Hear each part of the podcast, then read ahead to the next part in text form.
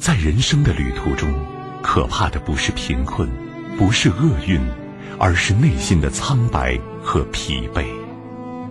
夜深人静的时候，如水的月光流进你的心田，那是纯净清凉的山泉，洗涤着你内心的尘埃。在每个宁静的夜晚，是我们交流的最好时刻。秦岭夜话，让我们一起寻找人生的另一片风景。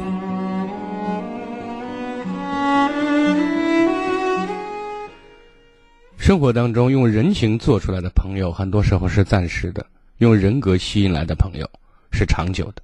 所以呢，丰富自己比取悦别人可能更有力量。你若盛开，蝴蝶自来；你若精彩，天自安排。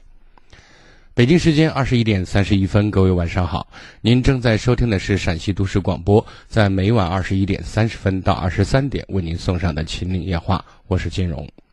从现在开始，直播间的三部参与热线零二九八五三五六零零零。零二九八五三五六六六六和零二九八五二六八八二二，在二十三点之前为各位朋友全线畅通。另外呢，守护幸福这套家庭教育丛书的订购方式有两种：第一种，您可以通过微信公众平台“金融之声”这个微信公众号订购；第二种，您可以通过座机电话零二九八九三二八零八二零二九八九三二。八零八二，在每天早晨九点到下午五点之间拨打这一部座机，让工作人员帮您登记信息，并负责邮寄。以下时间有请今天晚间第一位来自于一线的朋友。你好，这位朋友，晚上好。哎，你好，金荣老师。哎，请讲。哎，我是一个十四岁男孩的妈妈，从今年春节开始一直听您的节目，感觉收获很多。嗯。现在我想请教一下您关于孩子的问题。嗯。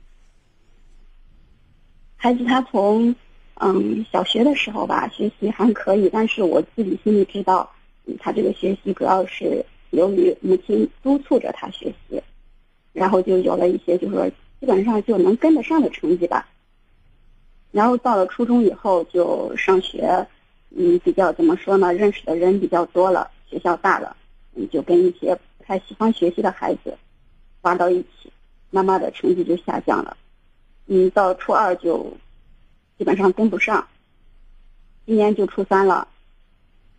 初三的时候呢，现在的话，老师说他是一个一百八十度的大转弯，然后现在他知道了自己现在学习的一种紧张性，但是我觉得他学习没有规律，就比如说八月二十四号开学，然后就八月三十一号放了一天的假，嗯，他这一天呢就玩了满满的一天，到了晚上。九点多的时候回来，回来了以后，呃，就开始做作业，一天的作业应该有七八门课，然后就把那个书呀啥的摆了满满的一床，完了做做到十一点多，然后就瞌睡了，不行了嘛，然后就把那个灯关掉了，把那个闹铃给他调到了十二点多，十二点多起来又做，就这样晚上一个晚上断断续续的，一直到早上的五点钟。我现在就不知道这种情况对他来说是是一种进步还是，反正弄得我挺迷茫的。我就想问一下，你这种现象是，我应该怎么样去解决？首先，我想问，这是偶发的还是习惯性的？偶发的。如果是偶发的，我觉得首先你不要过分紧张。不要紧张啊，这是第一。第二点呢，孩子这个做法背后其实也有很他很多值得去欣赏和肯定的东西。首先，他知道这件事是自己的事情，他很负责任，也就是说，他为自己的玩耍，在某种意义上，他承担了熬夜的后果。那么，在这个问题上，我们觉得，首先你要去欣赏和肯定孩子自己的事情，自己哪怕再晚、再累、再再难过，都要完成。这种处理问题的、属于自己事情的这种意识和行为。其次呢，我们说跟孩子能够把这件事情，不是这个道理很难懂，而是很多时候呢，有时候需要一个人提醒，或者说需要一个他自己给自己安排的一个习惯性的、有利于自己去学习或者是玩耍的时间搭配。嗯。那么这个过程当中，一方面需要你跟孩子共同去讨聊这个事情，对吧？聊这个事情不是说这个是这个道理很深奥，而是强化他在做事的时候给自己合理安排时间的这种意识和习惯。对，明白我的意思。你看这里面其实我更强重强调的是什么？就是我们要看到孩子在做这件事的时候，他值得去欣赏和肯定的点。嗯，而不是说把这个点忽略掉，因为通常家长会把这个点忽略掉，知道吗？开始说哇，看你看你，白天玩疯了，晚上你看你累成啥了，对不对？嗯啊，你能做好作业吗？你这有质量吗？对吧？开始不断指责。那么我们的本意是希望你能够明白，你得不能这样玩了疯玩，然后把作业堆积到一块儿，这是我们的原本的初衷，对不对？嗯。但是事实上，当我们这种表达出来的时候，是在不断的指责，你知道吗？是的，是的。那人性的特点，我经常说，当我们不断的去指责他的时候，更多可能激发他的是一种逆反心态。也许他心里说：“我知道你为我好，但是你这个说法让我实在受不了。”他就拒绝跟你交流了。从内心里不是在唤醒他的一种为自己负责任以及合理安排自己的一种意识，而是拉开了他和父母亲之间的这种心理距离。对。那么，当我们心里有距离的时候，你说话的影响力和力度就会大打折扣。这是我想然后就，呃，这个就八月三十一号是这种现象，然后今天是礼拜天，学校又放了一天假。然后昨天的话，我就跟他的班主任老师嗯沟通了一下，班主任老师也是就就像你现在这种说的，嗯，就是说以一种欣赏的态度来看待这个问题。然后呢，我就回来了，我就跟他说了班主任的跟他跟我说的这种内容。然后今天呢，就我就说，我说老师说了，嗯，就是说现在妈妈的话，你管你的话最多就是吃喝拉撒，然后学习的话就靠你自觉了。毕竟现在就剩一年时间了嘛，你自己得把你这个时间管控好。然后呢，他今天昨天晚上答应的好好的，然后昨天晚上就睡觉了。睡到今天早上，我因为他这几天晚上就熬夜嘛，比较晚，今天早上我没叫他起床，到了大概有十一点多的时候，他起来了。起来了，我们就顺便一起就吃了中午饭。吃完了以后，他就说：“妈，我去外面去问个作业。”然后就一直玩到下午四点多，都没回来。他是在我们隔壁隔壁一个孩子的家里，他们家里就安装了电脑，就跟他在。我也不知道他是在玩游戏还是在干嘛。反正我去的时候，人家两个人很紧张的从房间里面出来了。他那个孩子的爸爸是，其实，在这个现象也反映了孩子哈，他嗯。内在动力还是不足，知道吗？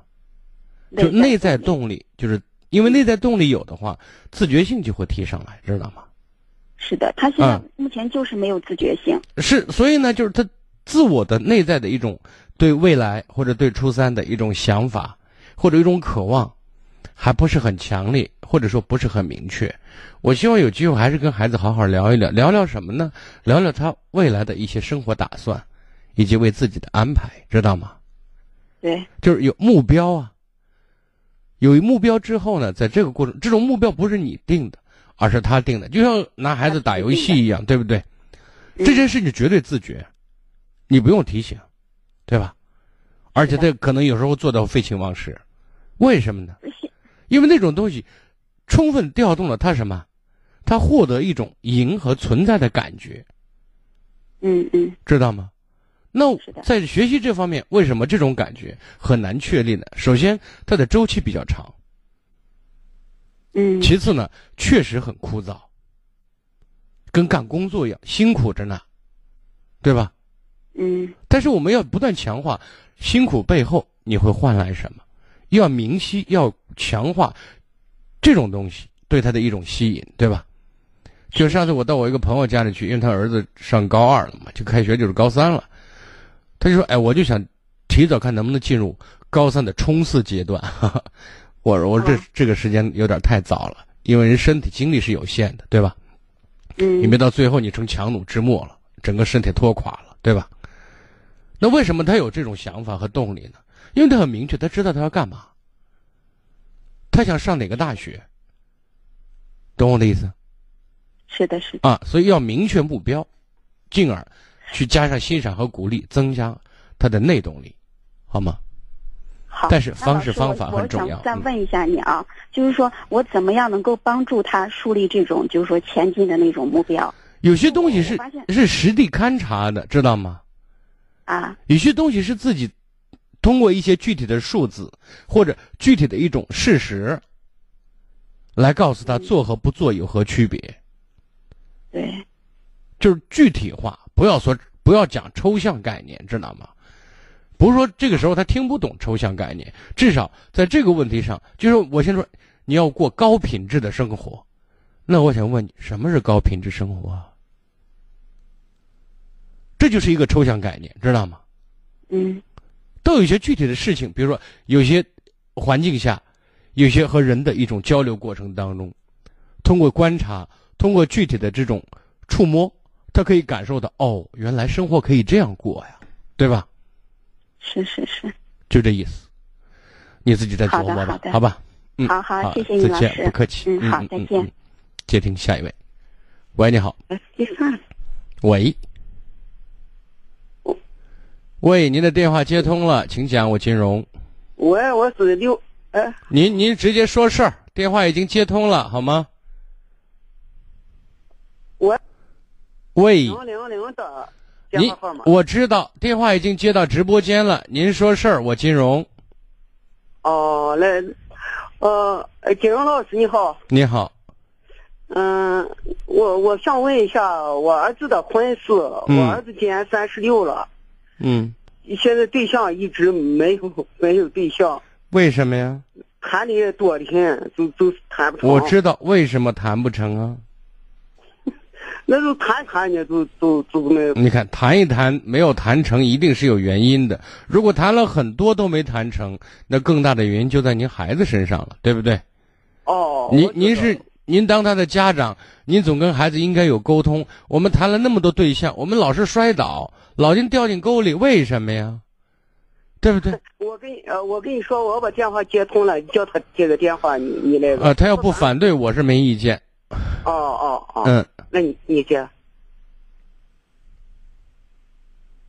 喂，你好，你好啊，嗯，那是你母亲是吗？对，你看你把老人家急的，早点想接儿见儿媳妇抱孙子呢，你这老是不着急，你不着急吗？我怎么讲呢？我有时候也着急，但大部分情况就是工作也忙，就是工作一忙的话，可能把这事儿就就不是那么，就是不是那么紧迫了。就是人常说食色性也，呃、那么男人需要女人，女人也需要男人。我想问一下，你对女人怎么看呀？我其实也也也很喜欢女人，不过就是不是没找到合适的嘛。那在你心目当中，合适是什么样啊？就我我感觉就是互相比较在乎，完了以后在一起比较舒服。哦，那我想问一下，你对自我的评价呢？嗯，自我的评价感觉，可能是，就是这些年 单身久了，反正现在感觉，反正是有时候有点自卑感觉。比如说遇到自己喜欢的女孩儿也，就紧张，就啊词不达意，有点手忙脚乱的样子，是吗？呃，有点少年维特式的那种。少年维特的烦恼。对对对对，有点这样。不是，我现在想说，就是遇到自己心仪心动的女生会产生紧张，或者说有点不知道我手往哪儿放这种感觉，我觉得不是你这样，几乎人人都这样，知道吗？嗯嗯嗯这很正常。但是在这个时候呢，我们可能对对自己、对对方有一个客观的评价的时候，我们可能会稳定自己的情绪，也获得一种自信。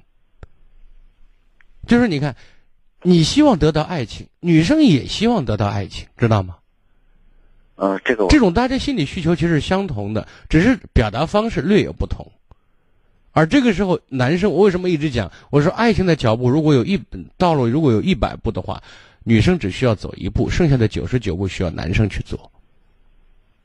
这是从男性、男性和女性的一种心理特征，这种从成长到最后形成的一种认识和观念。比如说，男人最大的特点就是猎奇、征服和占有，对吧？对。如果这一点都给你全部把全部是女生在弄的话，我估计那估计你肯定没兴趣了，知道吗？是。因为你没有存在感和价值感了。嗯所以需要你主动去进攻。但是，这里面有两点必须要明确：第一，你的定位就是你对异性的定位，我要找什么样的女生；第二个要问自己的是凭什么，对吧？我那个啥，就是我我希望呃找一个就是怎么讲，就是他，嗯、怎么讲，就是第一看起来比较好一点，嗯。第二点呢就是他自己呢也是比较就比较懂事儿的，不是说是感觉有些人感觉就好像不懂事儿的那种感好觉，。那就是善解人意呗，就这意思对对对对啊。形象气质不错，又善解人意，是吗？对那我想问一下，这样的女生为什么要找你呢？嗯，但是我自己现在面临的问题是啥？我现在面临的问题就是，我不太，就是第一点呢，我是人是在深圳那边上班，哦，嗯，然后这是一个。第二点呢，就是我好像真的不是很懂女人，是，所以你你这种概念很模糊，对吧？嗯你希望我要知道那种感觉的，而这种感觉和现实其实有时候是有差距的，对吧？对，也许不是这一点不吻合，可能是那一点有点差异，但是它有一个大的走势，就是我们说抓大放小，大的方向是不是正确？这是一个最重要的是，你能给对方什么？你明白我的意思？就是说你给能给对方带来什么？你自信吗？我觉得我自己就是一直就是有点缺乏自信，啊，为什么会缺乏？你想过吗？嗯，没有太仔细想过。没实力，或者你有实力，或者不认为自己很有实力，我就这两种可能是。是不是认为自己很有实力？但是我感觉是就是，嗯、比如说是工作的各方面，可能比我差的人，人家很容易就找到对象。那这“门当户对”这个词儿，你认同吗？我认同。对啊，只是我们把它更宽泛一点而已，不是那么狭隘的说哇，你出身是什么？你父母是工人还是还是还是干部，对不对？不是这样。那更多的是我们说，比如两个人的性格，两个人的价值观，两个人共同欣赏的一些点，对吧？对。或者说，呃，在受的教育程度，这些可能我把它宽泛到，我把它理解为一种门当户对。那在这个问题上，你怎么了解这个人？就是你愿意，也许你这人很很内秀，对吧？但是你没有办法表达出来的话，对方是不知道的。我不走近你，我根本没法了解你的闪光点，就像你不走进别人一样。那么迈开这这个门槛，你觉得你的瓶颈是什么？嗯、我觉得就是可能跟女孩子聊天不太吸引人吧。你觉得？我觉得幽默也好，睿智也好，是可以某种意义上是可以学习的，对不对？没有谁生来都很聪明，至少表达的很很很智慧，对吧？对，这是一个后天学习的过程，这是一个。另外一点呢，谈话也是有方式的。那么你说我都不了解女人，那么现在有太多的方面让你了解女性的一种心理需求。其次呢，如果谈到方法方面，我觉得谈话以对方为中心是最重要的方法。你明白我的意思？因为人性特点，每个人都渴望被重视。可能在这一点上，在恋爱过程当中，女性在这一点可能更渴望，或者更需要，对吧？嗯。当你让她感觉到你很关注她的时候，她一马上就会有一种亲切感，或者说愿意走进你的感觉，觉得很舒服。再一个就是家里这边不是也张罗嘛，也张罗，啊、就是我妈这边也介绍了一个女孩儿，嗯、然后就是我妈就说赶紧去订婚，赶紧去订婚。那么我觉得这个有点草率，对吧？你说订婚容易，结婚也不难，日子很漫长。一旦找错人，再要离婚，那是一个抽筋扒皮的过程了，对吧？但是你要能明白，老母亲很着急也是有原因的。我相信你也该着急。其实我通常说一句话：男人三十五六岁，你要敢再没找对象、没结婚，很本能的，别人认为你有问题，你知道吗？你你不这样认为吗？是是这样的，我同事也也有这个这个说法。这不是同普遍认普遍认识，对不对？就是你人为的会给别人造成很多误会。也许你确实把工作看得很重，我同事就说你是不是那个什么？你不是生理有问题，就是心理有问题，对不对？对对对对对，他是这么。那势必让人产生这样的一个误解。也许你不是，但是这个年龄说明什么？那原因也许有很多种，但是你不由得人会朝这方面去思考，嗯，对吧？所以我希望，因为你生活的生活或者工作的环境，一定不会说没有女性吧？有有有。对，如果有女性，我们主动一点，积极一点，通过这种同事之间的交往交流，人家说，哎，这这小伙儿其实没事儿，正常着呢，对吧？只是有一点，就是对恋爱方面缺乏经验，对女人缺乏了解，有一点胆怯，所以怎么怎么样才拖得这么大？不会说啊，这这这男人他不喜欢女人，我操心死了，对吧？呃，真的。所以我就想说的是，过了这这再过这个年龄阶段，我觉得咱的可挑选的空间和余地越来越小，而且呢，容易产生不必要的误会。事实上，你把工作能做得很漂亮，恋爱你把它当成工作也会做得很漂亮的，对吧？我，嗯、就是以前的时候，我记得我还是，我就尝试着就把就把追女孩当成一个项目来做，嗯，觉着还是可以。那是啊，其实说的 说的赤裸裸，其实就是这样的。嗯，当个工作，你要知己知彼啊，就像我们做记者采访一样，对不对？我充分做先前的预案，要了解当事人，我采访的对象，他的很多资料、背景资料的，对不对？就是当时就是每天找女孩聊天，我每天把她，呃，把她说的什么都记下来，然后慢慢的就觉着，对，你就知道该怎么对他好，怎么好能好到点子上，对吧？是这样子。然后别人说，哎，这这男人比较细心，比较善解人意，比较暖男，对不对？可可是到后来就没有时间这么做了，就是就是觉着顺其不是，我现在想说的是，三个月到半年之后，我觉得就应该列入议事日程了。如果交往三个月，最多半年，你对这个人的了解至少要达到百分之七八十，知道吗？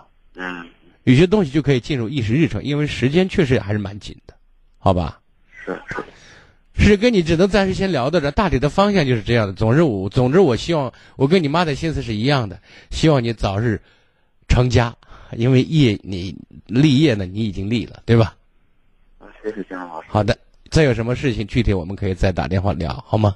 啊，那那我是还打这个电话。啊，打这个电话也行，打我到时候办公室的预约电话八九三二八零八二也可以，好吗？八九三二八零八二。啊，早上九点钟之后打这个电话，好吗？好嘞，好嘞嗯，，好，再见。嗯，接听下一位。喂，你好，喂喂，你好，哎，您的电话能听到吧？很清楚，您说。啊，我有个事情想咨询一下，嗯就是关于孩子的。嗯我儿子今年十三岁，因为最近遇到点事情，嗯，反正就是孩子很，就是心情很浮躁。嗯然后我们俩，我跟孩子爸爸呢，我们两个就是确实没有一点办法。我简单的跟你说一下是怎么回事儿。好的，就是在八月二十五六号的时候，然后我们不是带孩子回老家去了。去了之后呢，就是孩子在农村折那个玉米玉米杆的时候，可能把手就划破了一点点，就光划破点皮，但是呢，他可能没有在意。然后他就拿了一个树枝，到我们家不是有一个拉布拉多那个狗在那玩儿，狗没有接近他，没抓他，更没咬他。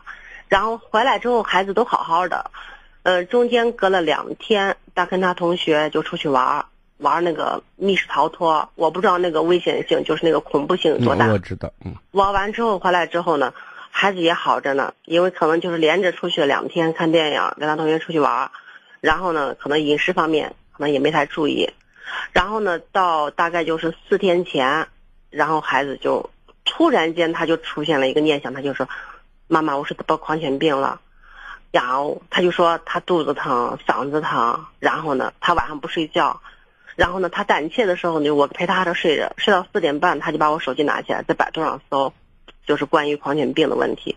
因为我跟孩子爸爸给他这么怎么解释，孩子就是听不进去，然后实在没有办法，我带他到医院去，全部做了个检查，然后呢就听医生的，医生给他说你不会感染的，就给他把就是关于这方面的知识都给他讲了，但是孩子心里就是还是很胆怯，然后呢咨询了两个医生，但是后来就是我们俩给孩子也开导，但是孩子心里还是有点恐惧，他就说一会儿说他肚子疼，然后呢就说他嗓子疼，他就说他嗓子疼，就跟那个狂犬的那个好症状有点相似啊。啊，对，这孩子就是这段时间啊，孩子就是吃呀吃一点点，睡也睡不好，吃也吃不好。然后呢，他一进门就这两天，我不是跟他一直在听你那个《麒麟夜话》的回放嘛，嗯，听着听着，他跟我说：“妈，你给叔叔打电话，你再问问叔叔。”你稍等一下，不要挂电话。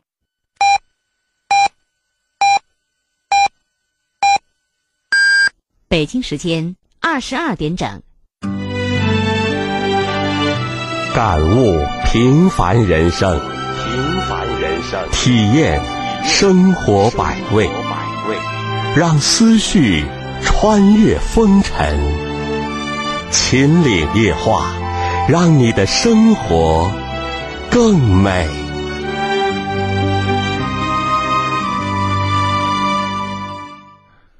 北京时间二十二点，各位朋友，您正在收听的是陕西都市广播，在每晚二十一点三十分到二十三点为您送上的《秦岭夜话》节目进行当中，如果打电话不方便，有意见和建议，您可以关注一零一八陕广新闻的微信公众平台。如果有家庭问题、子女教育问题、感情问题需要给我留言或者收听节目回放，您都可以搜索微信公众号“汉字金融之声”加关注就可以了。继续来接听热线，喂，你好，久等。喂，你好，嗯，孩子在吗？嗯，孩子在。你把电话给他。好的，好的，谢谢嗯啊。喂，叔叔。你好，小伙子，嗯，你爱妈妈吗？有。啊？你爱爸爸妈妈吗？爱啊。他们爱你吗？嗯，他们有多爱你啊？就是挺爱的。很爱是吧？嗯，嗯，你觉得爸爸妈妈会不会对你的一点点不舒服很紧张呢？不会。或者你认为很重要的事情，他们会不会很紧张？会啊。嗯。那么你觉得爸爸妈妈的经验丰富一些，还是你的经验丰富一些？肯定爸爸妈妈的嘛。啊，那么你觉得医生的经验丰富，还是你的经验丰富一些？医生呢？嗯，其实肯定的讲，你对你父母非常重要，你几乎是他们生命的全部，对吧？嗯所以你真的感觉不好，他们在某种意义上会比你更紧张。嗯。而且医生做出判断的时候，他也是要很负责任的，而且有他的专业知识在里面，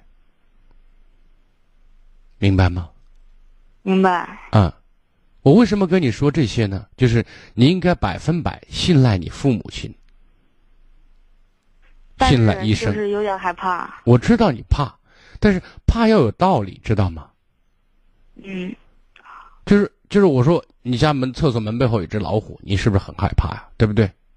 嗯，那咱掀开一看，是个纸老虎，你还怕不怕？不怕。对呀、首先你得知道我怕是为什么，因为它可能对我可以造成伤害或者威胁，对不对？嗯那我压根儿就不可能没有，不是你的理性和经验，是专家专业人士的理性和经验，以及你父母对你深深的爱，他不，他绝对不允许，在他们可能知道的范围内让你受一点点伤害，明白吗？明白。所以呢，你要信赖他们。还有另外另外一点，像你说出现的一些一些状态啊、是不是跟狂犬那个狂犬病那个，呃，有有一点相似？其实很多像，比如说你你发烧了，对不对？或者你头痛了，那有很多种原因可以引起这两种症状，对不对？或者你肚子痛，你你你吃吃吃吃错东西了，或者肚子着凉了，或者说整个消化不好，然后肠胃功能有点有点受影响，也会导致肚子疼，对不对？对。它有很多种原因，你不要光往这儿联系。而且呢，你做过什么，你比谁都清楚，对不对？嗯狗狗有没有咬过你？如果没咬过，你怎么可以得到呢？对吧？嗯。除非有一种可能，你在找理由，在偷懒。你觉得呢？嗯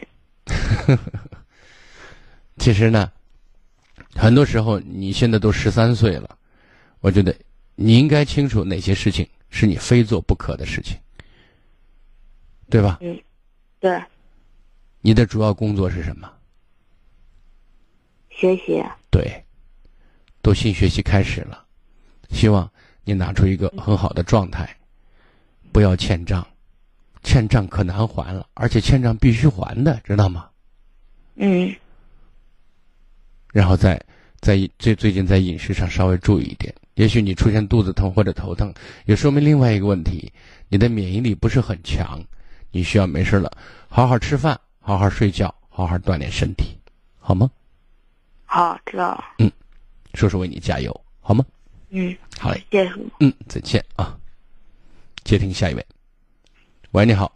哦，金荣叔叔你好，哎你我原来好。给你给你打过电话，嗯。呀，我不说我我心情不好，就是心烦的很，就这次高考考了二百一十三，嗯。我我在想上一次呢，但我爸不建议我再读高读高中，因为我爸说不一定上大学，上大学不是唯一的出路，因为我姑啊不是说我呢，说哈，他娃和我一样大，呃，就是考了个本科，将来好找工作，嗯，我心烦的很，说说我啥都干不成，那你你觉得你是不是什么都干不成呢？不是的，不是的，那你用什么给自己打气，或者说给自己以信心？你说我能干成呢？啊，能干，对呀、能干成，不是你这个信自信心从哪里来的？就是要更加努力，一定要比别人强，那一定一定比谁强啊？比别比比别人强，嗯，你这一辈子一定有赶不上的人，对啊，那你怎么一定比别人都强？别人是所有的人，对不对？哦，不知道，啊，不是，你看人要有自信，但是自信不是嘴上一上嘴唇和下嘴唇一碰说我要自信，我一定行，你就行了，不是这样的。如果是获得一种成一种自信心，如果那那么简单的话，那简直生活就太美好了，对不对？对啊，因为自信的背后是心血，是汗水，是你曾经为一件事情付出了很多努力，获得了一种成功。能告诉我，在你的十几年的学习生涯当中，你最自信的、对自己最满意和值得去骄傲的是什么吗？值得骄傲的一件事，还就就是，嗯，就是把那道题做好了，那那道题做会了，哪道题做会了？就是我爸给我出出了出了一道那个啥数数学题做会了，你爸给你出一道数，那你爸给你出的数的题和你的这种高三这种实际要面对的知识点来比，是比较难的还是比较容易啊？呃，比较难的高中啊，只有那一个点难，其他难点呢？那不是一个难点啊。啊，老师给你出的呢？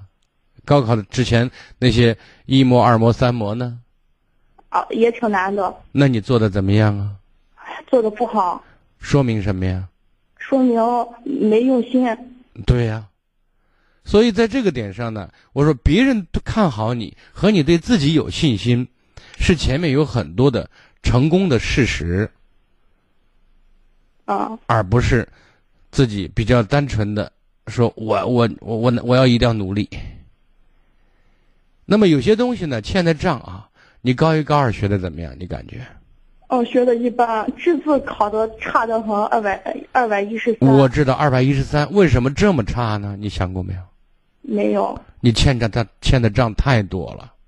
啊，你今年体重多少啊？体重九九十八斤，九十八，那还是蛮瘦的。如果再瘦十斤呢？八十八斤，哇，那就太危险了，对吧？啊、其实我说的意思是，如果你真的要学好，你就要吃苦，吃到一种废寝忘食的状态，知道吗？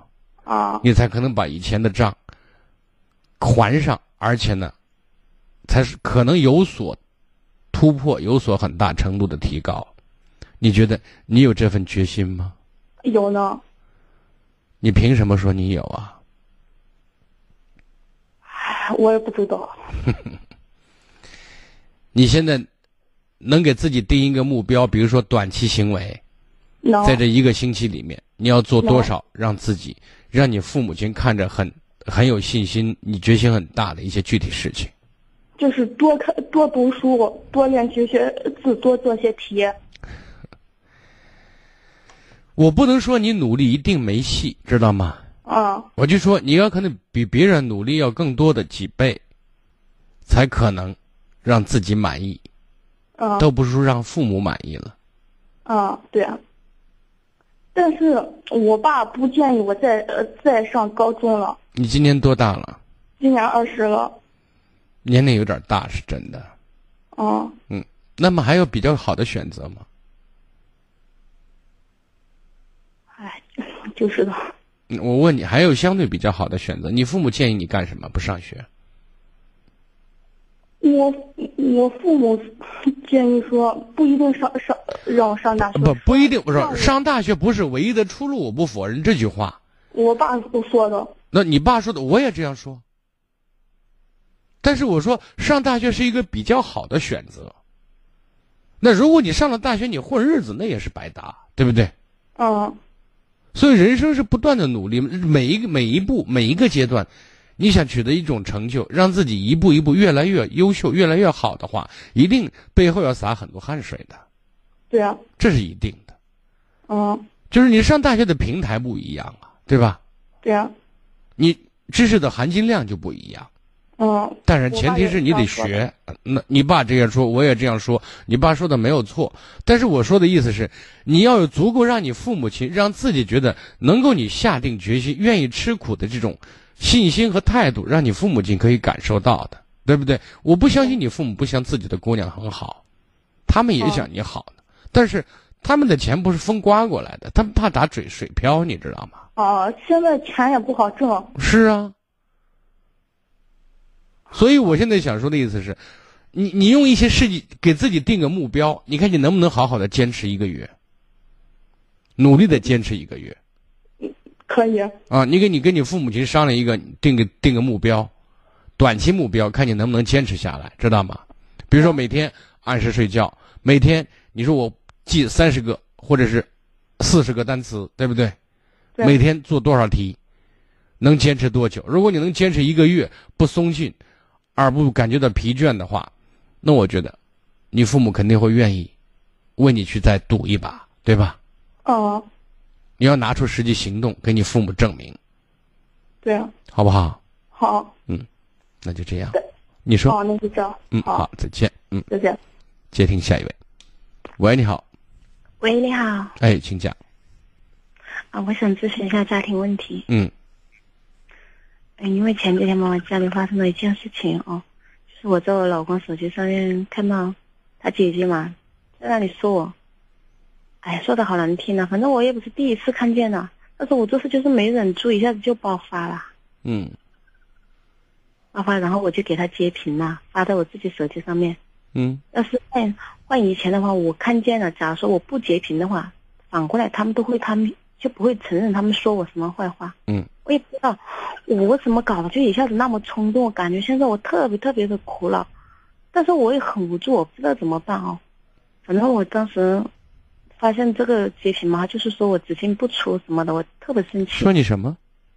只进不出，说哦，只进不出，等于说大手嘛，花钱手大的意思，只知道花不知道挣是吗？不是，他说他说你小气啊，哎只进不出，很抠门的意思是吧？哎，对对对对对对。哦，但是我觉得我这些年在他们家庭吧，我觉得我付出也挺多的。这样说吧，我就觉得很难受。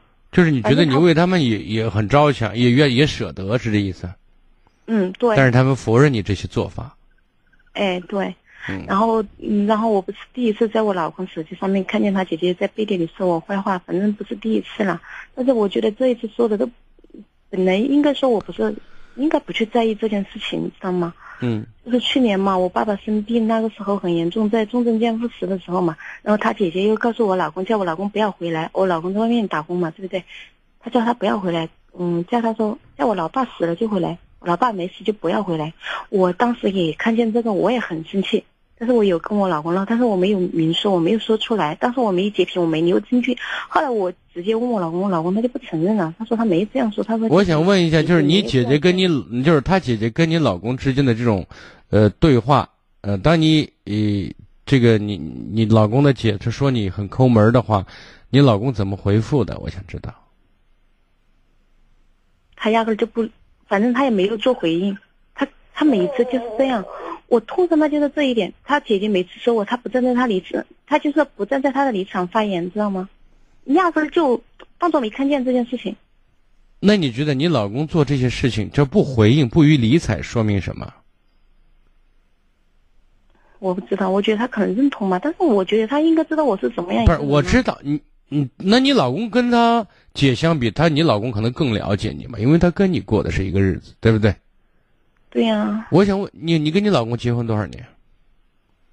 六年。如果不涉及到这件事情，你对这个男人，你觉得他对你好吗？反正我也不能否认他对我好还是好，但是，但是我并并不觉得他。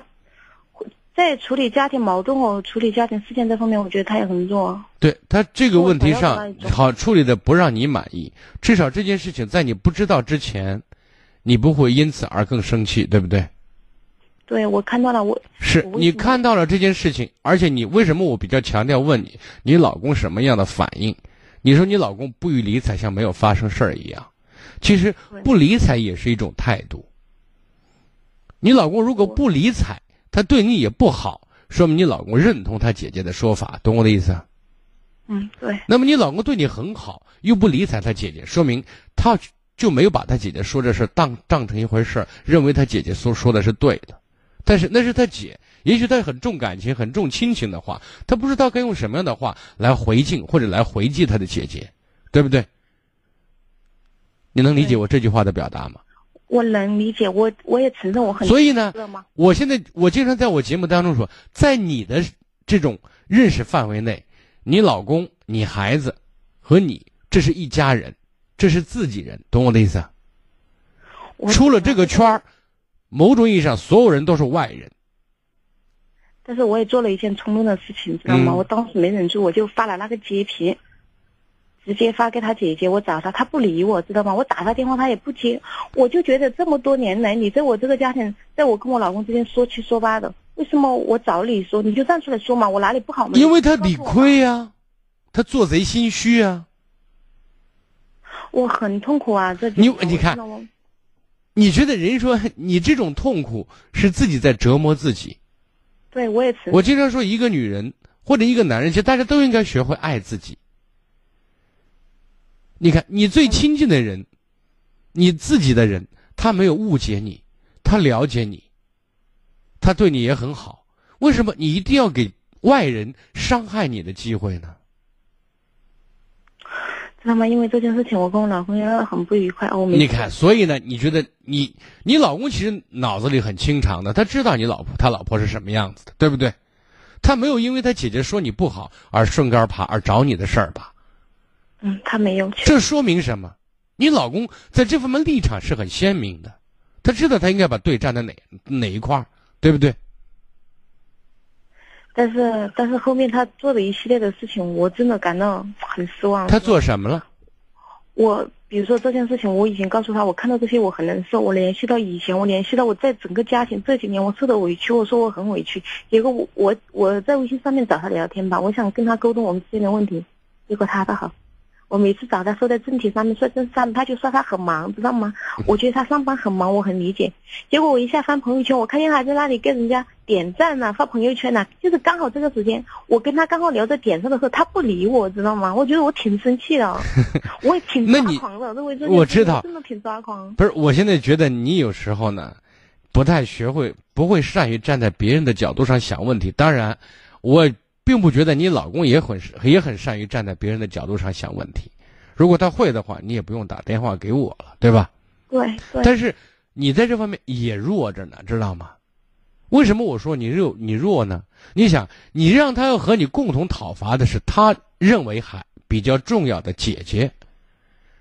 比如说，一个人在你老公在你跟人说你妈不好，你会不会也反过头来去，等于说去指责你妈？说你就是不对，你就不应该这样。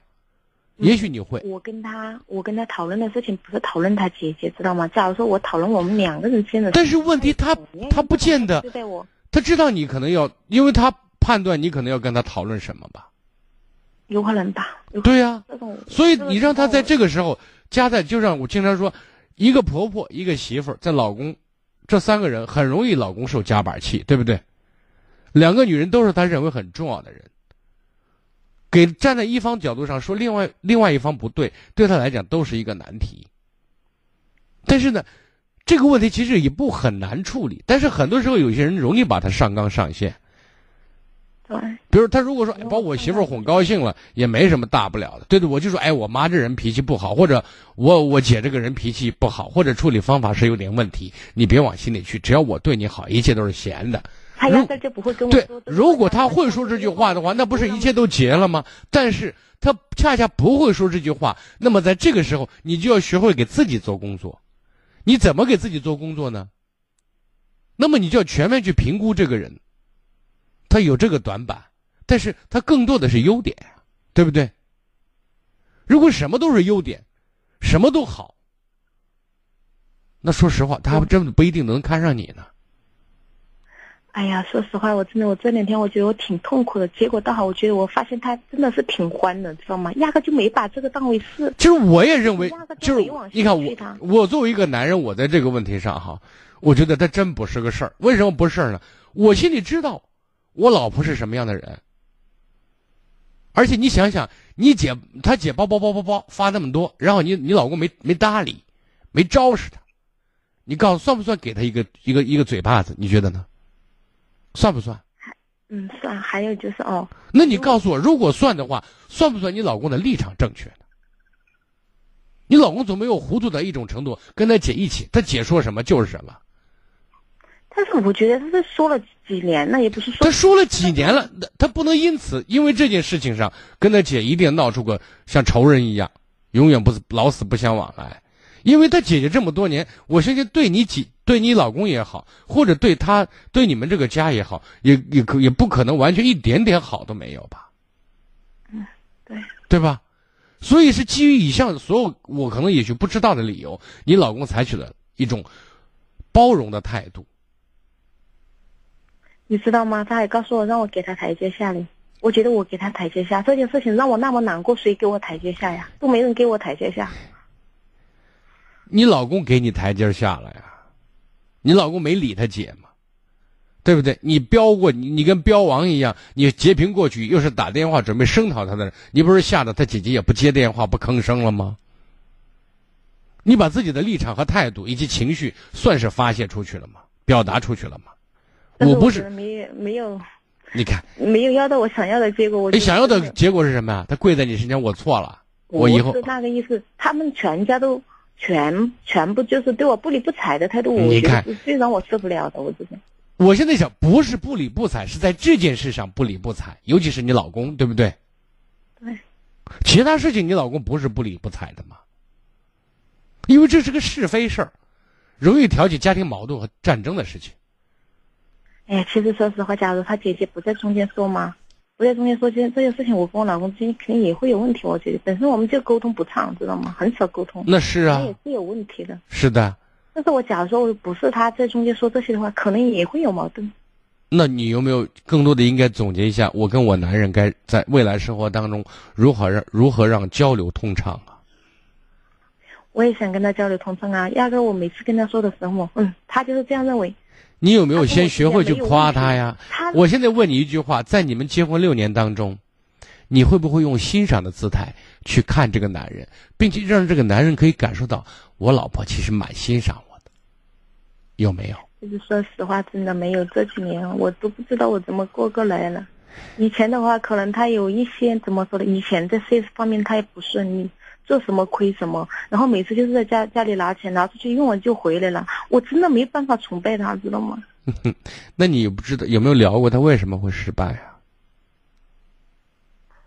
那么还有另外一点，我说一个女人要有思想和个性，你在很多问题上能不能助你老公一臂之力呢？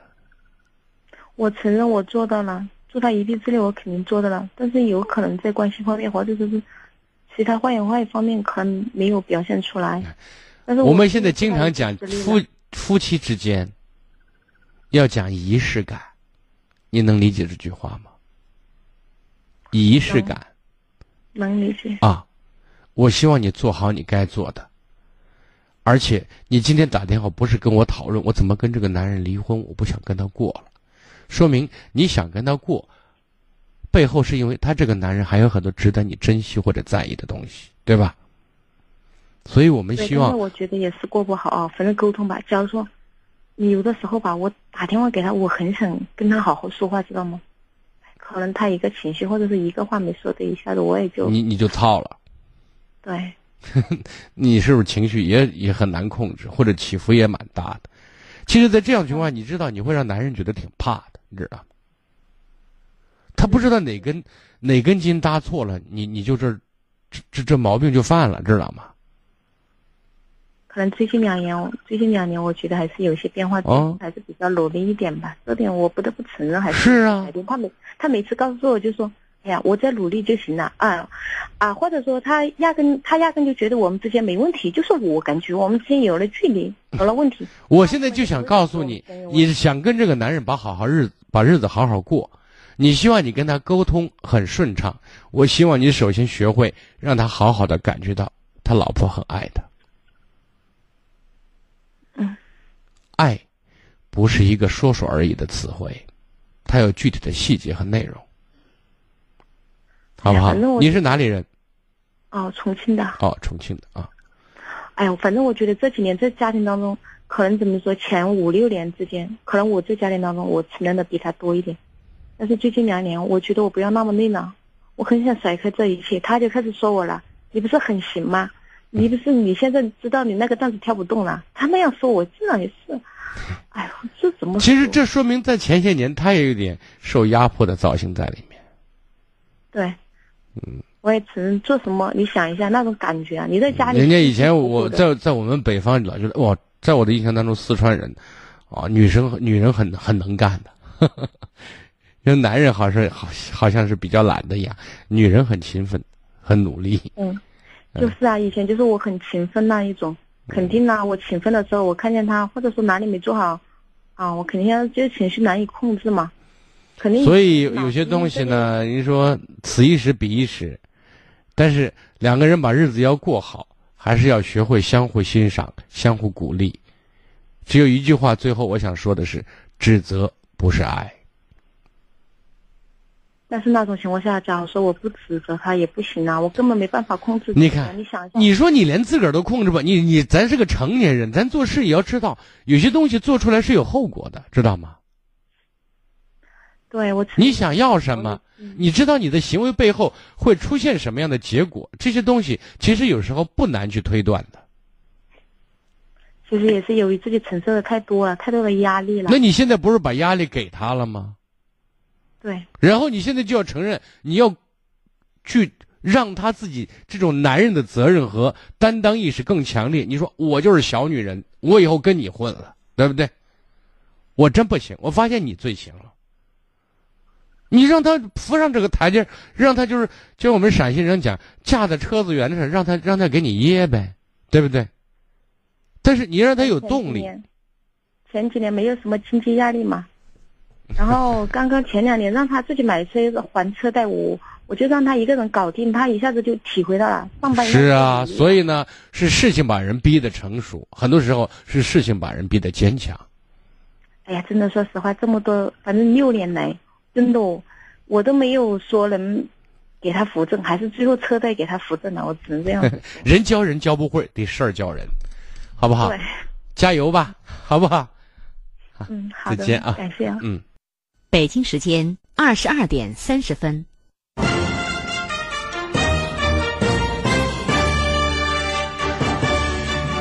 陕西广播电视台都市广播。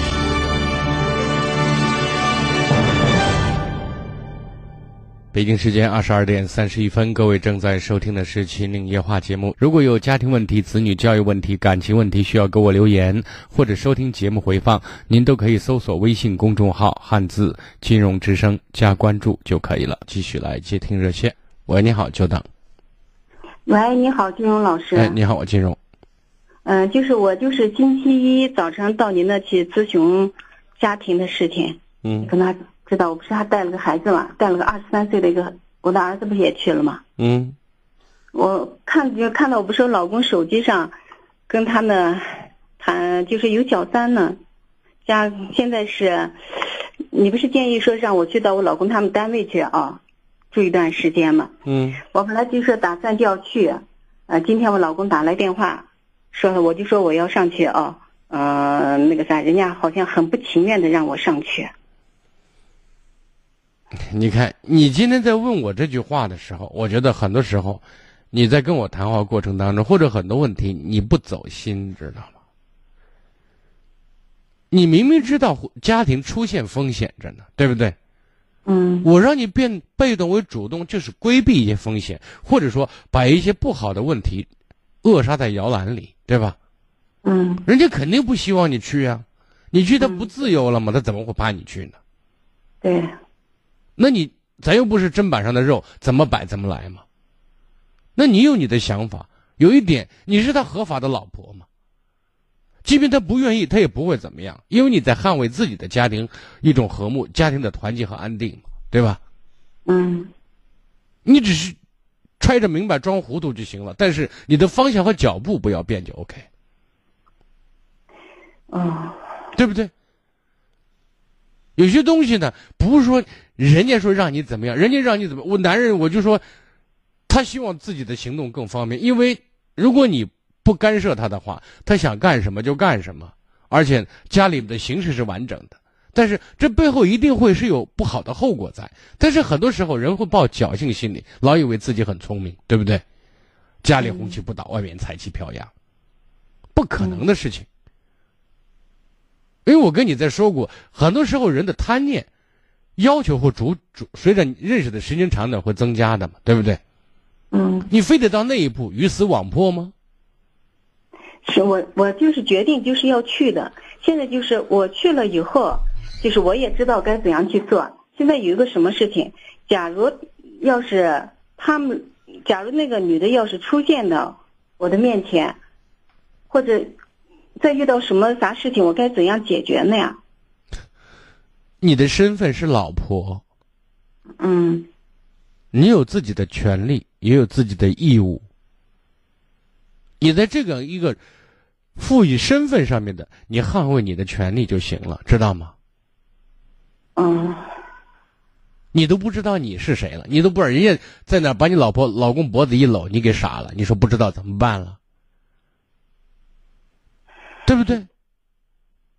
那如果咱这样反这样去反应的话，那你这个女人，这说的俗气，那就没脑子了，没尊严了，自己都把自己不当回事，那等于说人家拿脸抽你嘴巴子，那你拿手抽你嘴巴子呢，对不对？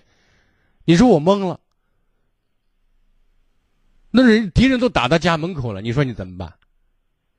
自卫反击嘛，对吧？有些东西，你越怕事儿，完事儿就来找你，知道吗？嗯。你是为正义而战，明白我的意思？你要底气呢。你看啊，就是你像在他们单位，一旦这个早上来，他可能就这，因为现在的小三也很猖獗的，实在是不要脸。你看你，那说明你软弱嘛？你是软柿子，人家才猖獗呢吗？啊？你是软柿子，这是其一。第二。你不懂这个男人，你水平不行，对不对？男人为什么喜欢？我一直说，男人为什么喜欢狐狸精呢？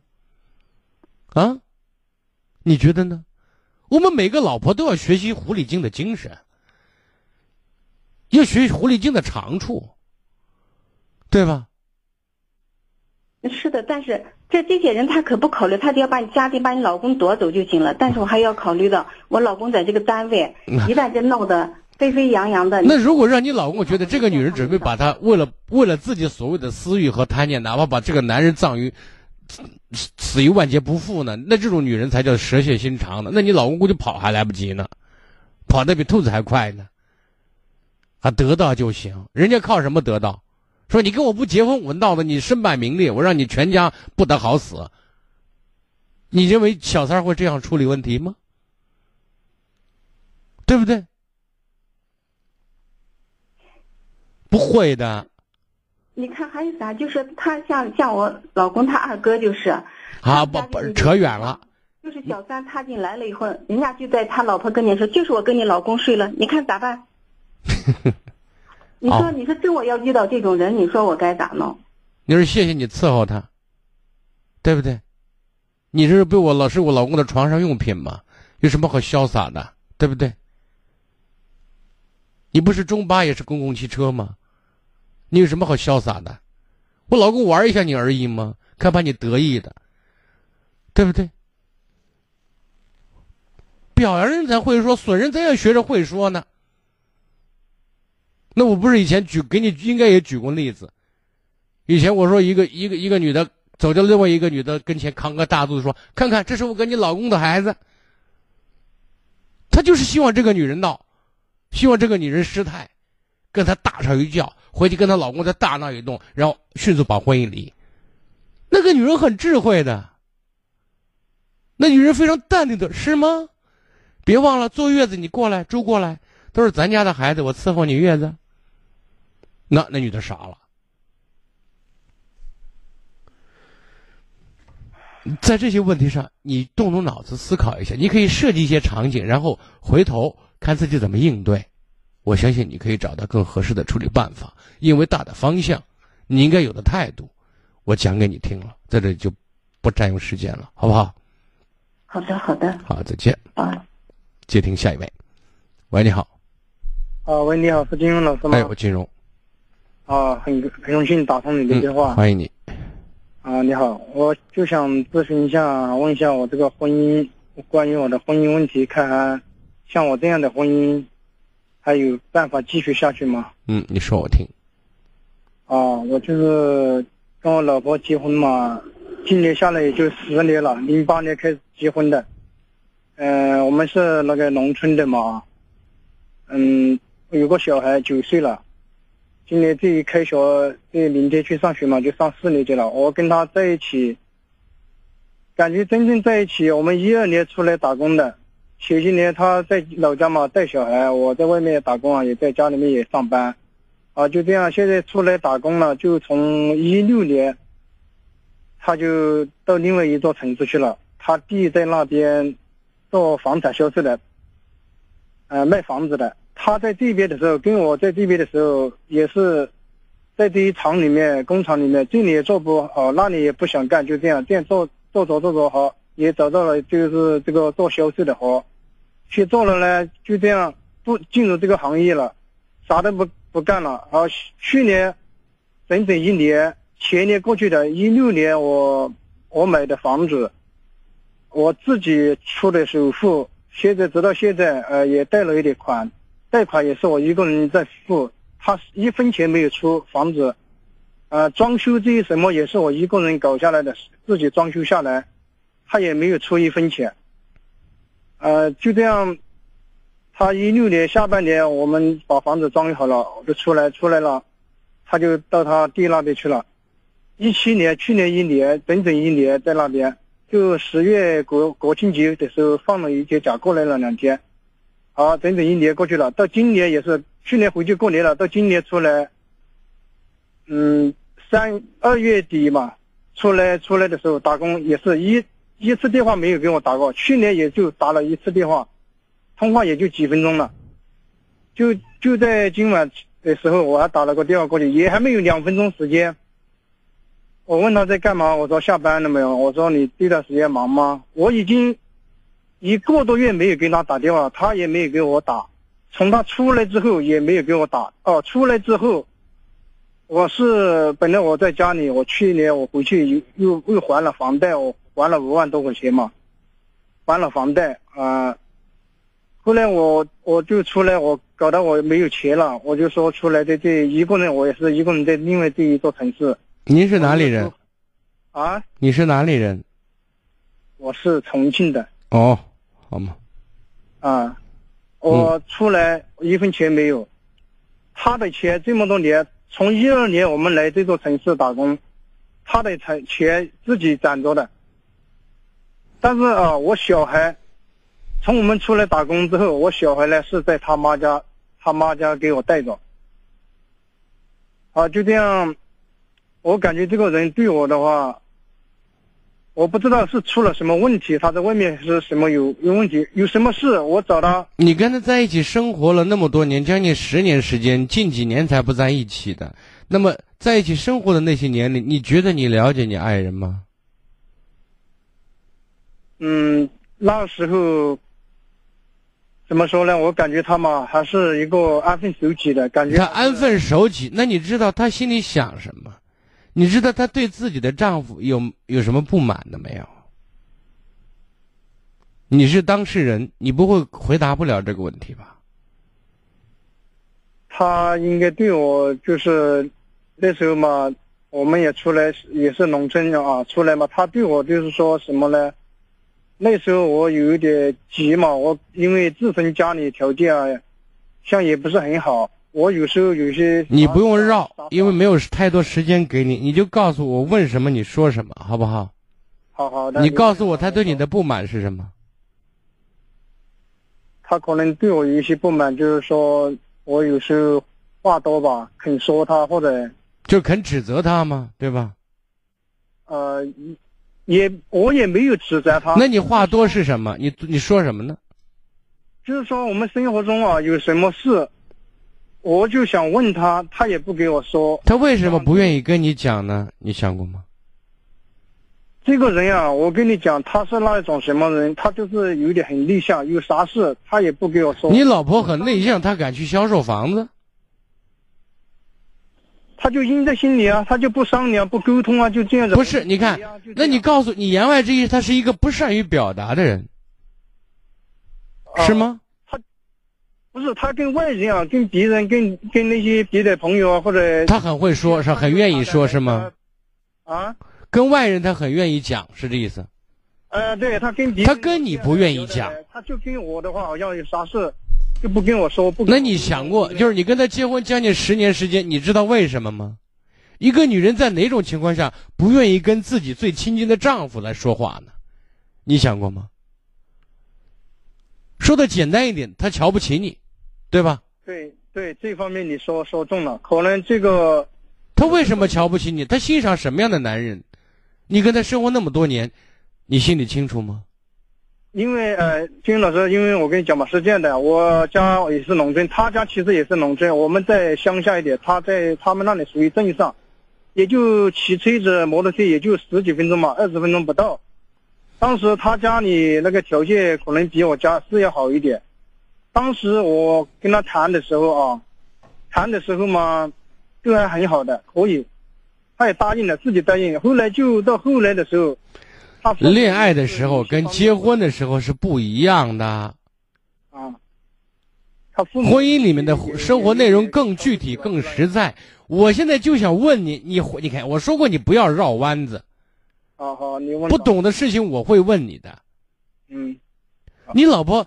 她不欣赏你，她瞧不起你，这是客观存在的，对吧？嗯。那你知道她想要什么？你知不知道她欣赏什么样的男人呢？唉，我说乡下不好是吧？我把条件创造好。我说你回答我问题，男人，你告诉我他欣赏什么样的男人？我不知道，我不知道他是欣赏什么样的男人，但是我对他已经够好的了。你对我好，问题是你那，比如说你有十块钱，你花九块九给他，你说我已经倾其所有了，但是他需要一百，你觉得你那九块九算什么？是啊，就是经济。所以呢，在这我是举一个简单例子，不见得完全是经济上面，知道吗？我只想说明一点，你告诉我，你非常淡定的、非常坦然的告诉你，我不知道他欣赏什么样的男人。当你说这句话的时候，我我想说的是，他不爱你太正确了，你根本不了解他，你怎么爱他？嗯，对不对？那个跟打仗一样，兵法上都说知己知彼，方可百战不殆。你都不了解对方，你冲过去干嘛？不是他从做上了这个销售就变了，变了一个人了。人家跟你没做销售之前都不愿意搭理你，跟你都没话说。跟做销售是他，他认为自己现在跟你维持这种状态，就像要把人窒息一样，他觉得很压抑。然后他通过这种方式来寻找自己的一种存在价值。当然，我不是说她一定是是一个非常好或者非常不好的女人，我暂时我不敢做做出这样的评断。但是呢，我觉得就你刚才跟我说的时候，你都不知道她想要什么这句话，我就觉得至少你不会爱这个女人，或者说你不会爱。我爱，因为有了小孩，我是你认为的爱。有了一个家，在那个时候，爱与不爱不容易。你看，嗯，我现在想说的意思是，你如果现在要做些什么事情，第一，你让自己更有实力，你好好去干活，好好努力，让自己说说的俗气一点，赚更多的钱，抗风险、抗抗击打能力会更强。这是第一，第二，那么有机会的话。跟孩子之间，跟你丈母娘之间也增加一些联络。你通过这两个方面，可以更多了解他母亲的动向和想法，知道吗？如果你说人家希望的要求和你所能达到的要求，如果差这十万八千里的话，那我们就要考虑这日子可能过不成了。那我们就为自己的未来做打算呢。是的，是的，我跟他母亲、跟他、跟他父亲他们的话。嗯，早些年关系好。我现在告诉你，我这里不是一个完全倾诉性的节目。我知道。我也不可能给你开太长的时间来说这个话。对我意见，不知道是什么想法。当初我买房，他们都不怎么支持。嗯。我一没有问他们借一分钱，他们也反而不帮助，啥事都没没问过，没过问过我。这么大的事情，你老婆反对吗？当时买房的时候。他不反对一起看的房，那一起看的房，你老婆为什么说在所有的钱都要你在这边拿，而且你不知道你老婆的收入呢？你觉得你们是一心吗？你们念的是一个经吗？不是的，问题其实很早就出就发生了，你老婆对你的不满不是近两年的事情。那那金庸老师，你说像我这样。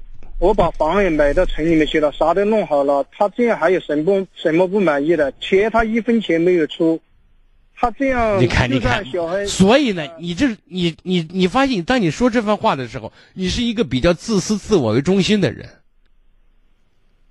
你根本不知道你跟谁在打交道，你根本不了解他想要什么样的生活，你只是告诉告诉别人或者告诉自己，我已经尽其所能了。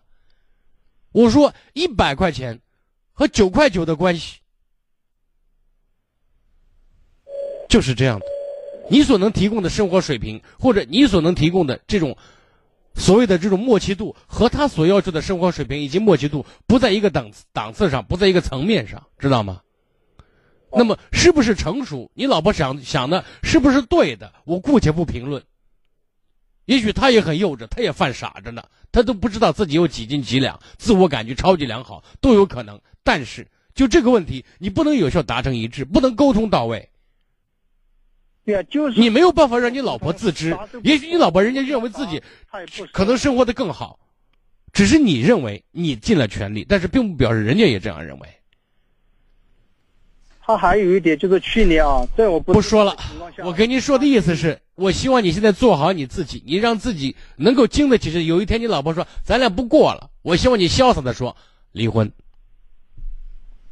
是啊，如果像这样的日子，我真的我啊，我建议你，如果你你再过一段时间，你老婆再没有更好的一些迹象表明她要把日子和你一心一意过好的话，我建议你早一点离婚。我说完了，再见，继续来接听热线。你好，这位朋友。金融老师是哎，你好，我金融，您说。我想咨询一下我感情的问题。嗯。就是就就是我是我今年二十八岁了，今年二十八岁了，还没还没没有没有没有谈过对象，结果是家里人上个月给介绍一个对象，八月十五号认识的。见见完第一面，这这个女孩是三天两头的，我我我我我不是要礼物呢，就是就要要钱还了，反正。人人家现在是在在在在那个托管里面当老师的。嗯。我现在现在是我的我我自己是干厨师的。嗯。收入比较就是个三千块钱吧，但是今天早上让你买个买买个啥，然后是过然后是明天早明天又又让让又让看上个东西，又让我买买一下，那买这个买那个，他提的这种价值有多高？就是二三百的样子吧。哦，那我觉得这恋爱就不能谈嘛，这女孩有问题。他说是，他说是现在考验我呢。嗯，你说考验你个脑袋，考验，回去考验别人去，别来考验我，不用谈。不用谈啊，这个女孩个人修为有问题，很肤浅的一个女生，知道吗？我想，我想人家当老师的应该 应该不不是能当老师的，这这不是老师都各方面都好啊，对不对？当老师脑子少根筋的也不是没有，对吧？结果是刚才又给我发短信了，马上快到过教师节了，让我准备给他送他的礼物呢。你说哪儿热闹哪儿待去。你你说明天是厨师节，你给我买个买条皮带嘛，六百块钱八百块钱的送给我嘛，我也考验一下你嘛，对吧？对呀、对，后在大大后天是男人节，我我我我我我我要钱我。所以我现在想告诉你，没必要谈，根本没必要。就是一个女孩子不自重，不是说给你男生要礼物就一定有问题，对吧？首先认识时间很短，其次呢，你这样去考验人根本就不是这回事儿，这是太爱占小便宜，这叫肤浅，知道吗？啊，知道了。所以这种人，你要是跟他谈的话，那你要能够继续下去的话，最后只能得出一个结论：咱傻。你要跟这个人、男人、这个女人，如果是能发展到结婚的话，那你就更傻。这是一个。另外一点就是，咱二十八岁了，实话实说，也到了谈婚论嫁的年龄，对吧？家里人着急也是应该的，你自己我相信也着急，对吧？呃，结果半个月搭进去这，马上小三千了，我说。对啊，就是我现在想说的是，你也应该去着急，但是问题是，咱一直找不到合适的，你想过为什么吗？可能可能是我我我这是他那个与人那个啥与人接触方面你看你你你一紧张，就说话都不利索了，知道吗？这说明什么？咱不太善于表达。对，所以这这个东西练嘴皮子呢，这是只要跟你做厨师，你你熟能生巧，对不对？对对对对，你还是要多练习，这是其一，这是形式上的，内容上的，咱没事多看看书，多充实一下思想，知道吗？遇到问题咱也能聊。关键是我我我这个人那个文化水平比较低。哎，这个不那人说陕西话人都不结婚了，说这意思，不对不对是不结婚了。那就是这说什么也得言语不重要，知道吗？嗯，这个你不用给自己找理由，就是你要有足够的知识储备，对不对？对对对，没事多多，就是不能说啥知识咱都懂，但至少咱啥都知道一点，对吧？尤其社会常识方面的东西，一些基本的一种人情世故的知东西，咱得懂吧，对吧？对对对，然后有机会在关于女性方面的知识多储备一些，咱得了解女人吗？你跟人女人谈对象，你不知道女生要什么，不知道怎么去了解一个女生。你像刚才这出现这样的问题，三天两头跟你要礼物的女生，那就是老早你根本按常常识意义上讲，你根本不用跟我打电话，你都把她 pass 掉了，对不对？这是其二，还有一点，还有一点，咱得增加咱跟别人交际的机会。你发现我经常说，世界很大，世界也很小，我们真正能接触的人，一辈子里面非常有限，知道吗？知道吗？所以我们要人为的创造一些环境，参加一些可能有异性参与的一些活动，来接触，让别人认识你。最后一点，定位好，就是咱要找什么样的女性。这里我刚才其实，在前面节目当中谈到了呃四个字“门当户对”，对不对？对对对对，咱要跟找跟自己差不多的，家庭背景也好，知识结构也好，对吧？嗯，差不多的，这是一个大的前提。你要找一个研究生，找一个博士，那显然不可能，对不对？对对，那你你也不能找那种完全不资质的人，脑子有虫的人。像刚才不能要礼物，这是脑子有虫的人，知道吗？嗯，知道。最起码的如何为人处事，如何做人，一个女生最起码的矜持和礼貌，这些是最基本的，对不对？嗯，你说咱反应慢一点，有时候呃稍微笨一点，就是手不得很灵巧一点，这都无所谓，对不对？对对对，那至少你说能提这个问题，我觉得那就那是家里那爱爱占小小便宜，爱占惯了，对不对？这其实是做人的问题了。我认为这是这是一个比较严重的一个缺陷，我觉得这种人咱最好别碰，明白我的意思？明白。好的，我提醒的就是这些老。师，我想问一下，咱那边有没有什么活动啊，什么啥啥的？最近你回头和四零零零二九八九七二联系一下，我们想十六号搞一个活动，好吧？呃是十呃九月十六号是吧？啊、有有这个初步打算，现在地方还没定呢，好吧？嗯，行行啊行，好，好吧刚才你说的这电话是多多少了？我记一下，四零零零二九八九七二四零零零二九八九七啊，早上九点钟之后打，九点以后打，早九点以后，好吗？八零七二是吧？啊，八九七二四零零零二九八九七二呃，好的，谢谢金融老师。啊，不客气，再见啊。